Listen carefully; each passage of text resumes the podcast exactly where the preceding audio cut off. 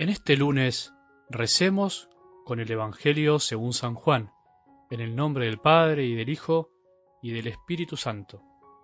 Los discípulos le dijeron a Jesús, por fin hablas claro y sin parábolas, ahora conocemos que tú lo sabes todo y no hace falta hacerte preguntas. Por eso creemos que tú has salido de Dios. Jesús les respondió, ¿ahora creen? Se acerca la hora y ya ha llegado en que ustedes se dispersarán cada uno por su lado y me dejarán solo. Pero no, no estoy solo porque el Padre está conmigo. Les digo esto para que encuentren la paz en mí. En el mundo tendrán que sufrir, pero tengan valor. Yo he vencido al mundo. Palabra del Señor.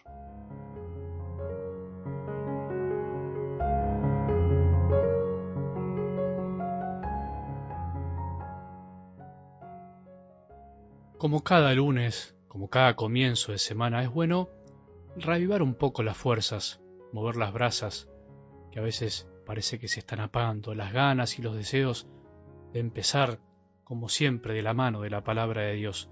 No podemos caminar sin la ayuda de lo que Dios nos quiere decir al corazón cada día.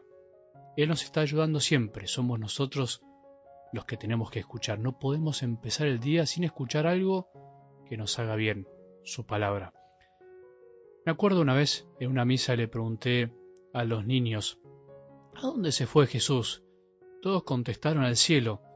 ¿Y dónde está el cielo? Y todos, por supuesto, señalaron para arriba.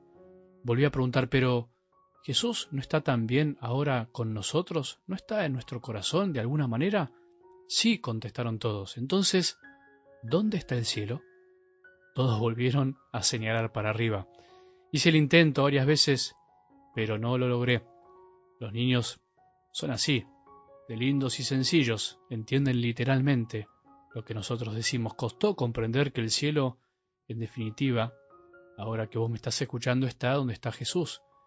Que en realidad cuando en la palabra de Dios decimos cielo o está escrito cielo, estamos refiriéndonos al lugar, por decirlo de alguna manera, en donde está Dios. Y si Dios está en todos lados, y en nuestro corazón también podemos decir que el cielo está en nosotros cuando amamos y dejamos que Él ame en nosotros.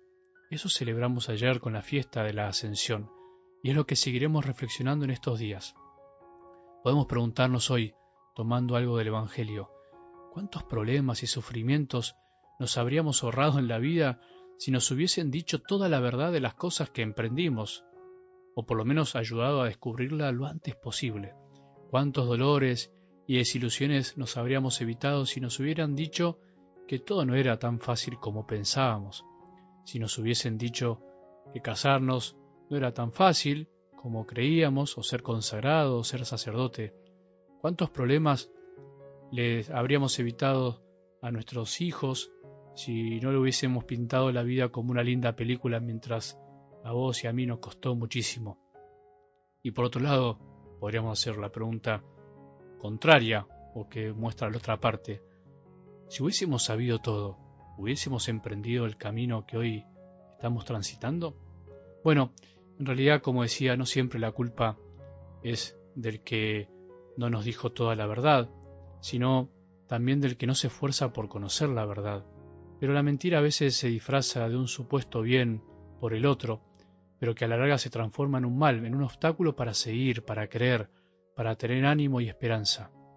Hay personas que prefieren evitar a toda costa que los otros pasen por algún tipo de sufrimiento. No quieren que sufra. No quiero que pase por lo mismo que yo. Es entendible, ¿no? ¿Qué padre o madre quiere que sufra alguno de sus hijos? Ninguno.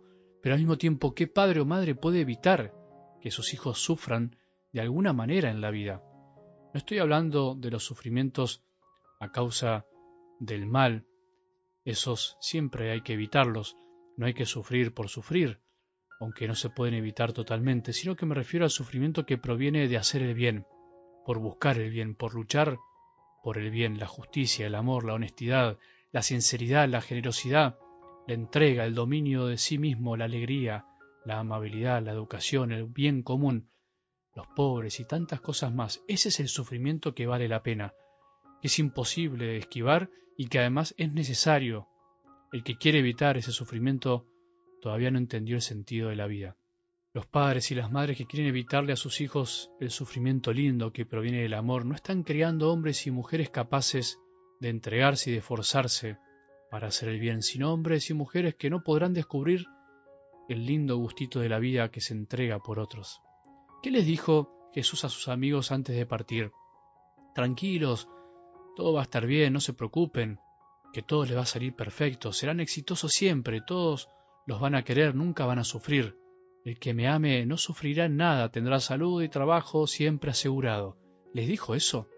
Es interesante ver que ante la afirmación muy segura de los discípulos de que creían, Jesús no se calla dos verdades no muy divertidas.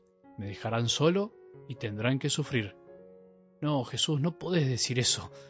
Qué pocos amigos vas a tener así. Sin embargo, nos dijo la verdad, nos guste o no. ¿Nos gusta que nos digan la verdad? ¿Nos gusta que Jesús nos diga la verdad de nuestra vida? ¿Te gusta decirte la verdad a vos mismo? ¿Decirle la verdad a los demás? ¿O se las disfrazás? Jesús les anticipa y nos anticipa que cuando nos creemos que tenemos todo claro, nos, nos olvidamos que somos capaces de traicionarlo en menos de un minuto, que cuando el dolor y el sufrimiento se presentan en nuestra vida, somos capaces de abandonarlo, de abandonar la fe. ¿Cuánta gente abandona a Jesús cuando se presenta la dificultad. ¿Cuántas veces dejamos solo a Jesús por miedo, por vergüenza, por el qué dirán, por el temor?